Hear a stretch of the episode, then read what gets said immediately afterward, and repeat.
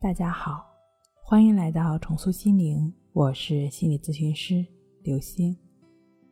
本节目由重塑心灵心理训练中心出品，喜马拉雅独家播出。今天要分享的内容是被失眠症、焦虑症折磨了三年，仅用两个方法一觉睡到大天亮。我的失眠症到底还能不能好呢？这是孙先生前来咨询的时候的第一句话。我点点头，表示正在接收他的信息。孙先生已经等不及我的回应了，继续说：“老师，你知道吗？这么多年来，我从来就没有像别人那样好好睡一觉。你是觉得自己睡眠质量不好，还是？”孙先生显然是有些着急，但是我需要澄清。他睡眠的问题到底出现在哪儿？可是孙先生貌似并没有注意到我的问题，依然沉浸在自己的讲述中。为什么每天眼一闭，脑袋里都是我能不能睡着的事儿？我想控制它，可就是控制不住，就像脑袋里有两个声音在打架一样，一个说：“别想了，别想了，一会儿就睡着了，别理他。”另一个说：“快点睡呀，你倒是快点睡呀。”我都不知道该怎么办了。有时候真想把脑袋撬开，看看里面究竟装的是什么玩意儿。进一步了解，孙先生在医院被诊断焦虑症、失眠症，这种状况已经断断续续的持续了三年多。最开始的时候，总是感觉晚上睡不踏实。吃了一段时间的中药，稍微好一些。后来工作上出现了一点小纰漏，就总是担心纰漏再次出现，得有一个多月，一上班就心惊胆战的，谨小慎微。但是凭着多年的工作经验，也没有再出过什么差池了，心里的石头呢也就慢慢落地了。但是，一天晚上，就在迷迷糊糊的要睡着的时候。脑袋里突然冒出一个声音，这就是要睡着了，一下子就惊醒了。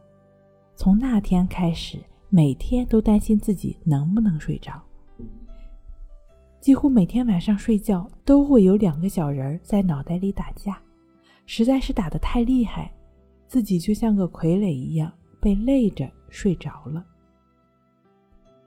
李洪福老师在《情绪自救》一书中曾经提到。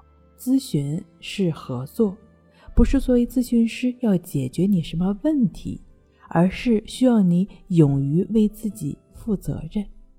当在孙先生咨询时，我提到他要主动参与时，他表示很肯定。当然啊，我很难受，就是要寻求老师的帮助。孙先生情况看似难缠又顽固，但是我们双方协力。通过三种方法不断的努力，他最终放下了对睡眠的担忧，一觉睡到大天亮。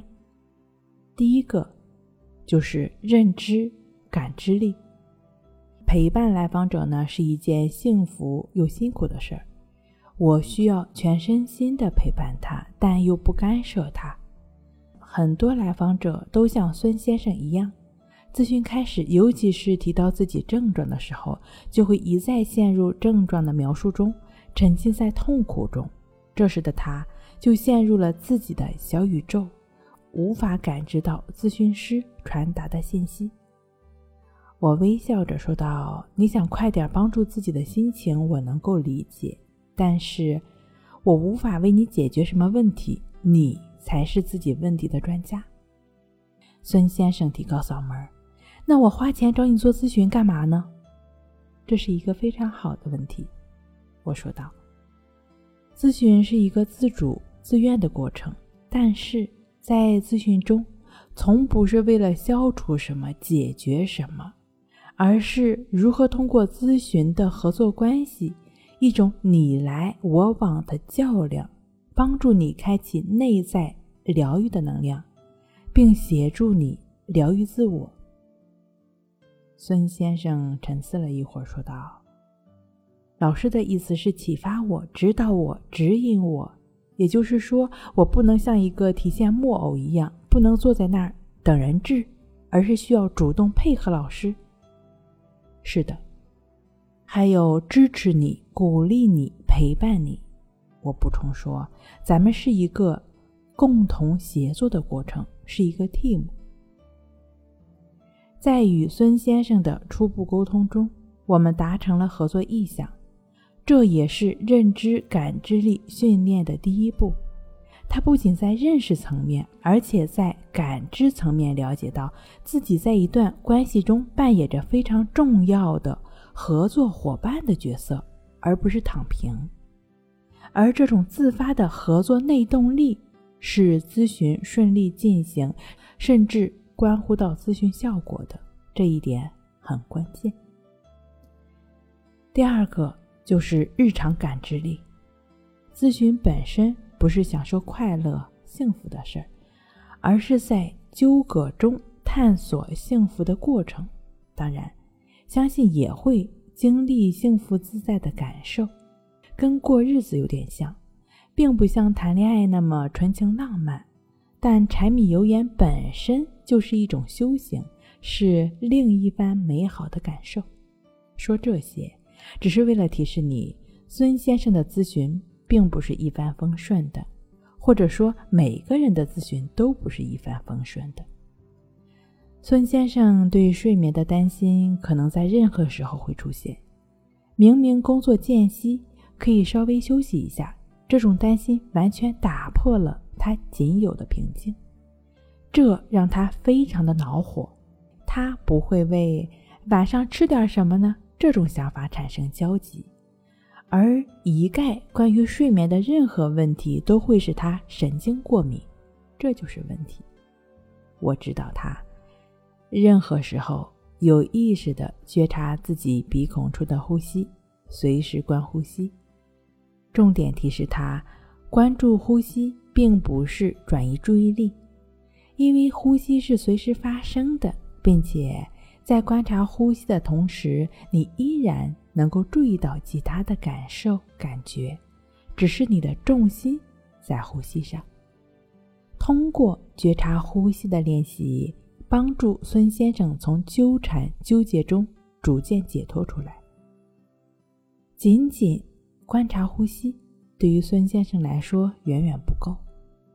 在《情绪自救》一书中曾经提到，静坐观息法是通过观察呼吸的练习，培养觉知力和平等心，由此净化心境。在一开始指导孙先生练习这个方法的时候，他的心总是跳脱的，很难感觉到呼吸。他一度觉得自己做不好，有放弃的想法。在咨询中，我不断的鼓励他，指导他掌握核心，持续练习。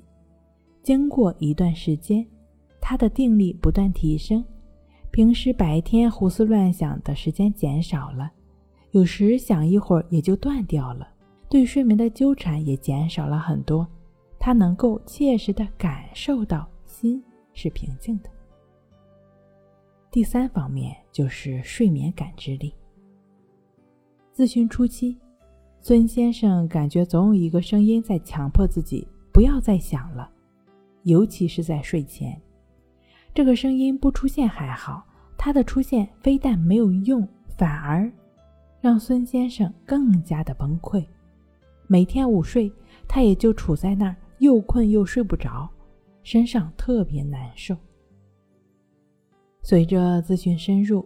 孙先生基本能够保持静坐观息法每次四十分钟练习的基础，整体感受性显著提高。感性脑被激活，主要是表现在理论能够冲破头脑的限制，不仅知道，而且能够做到。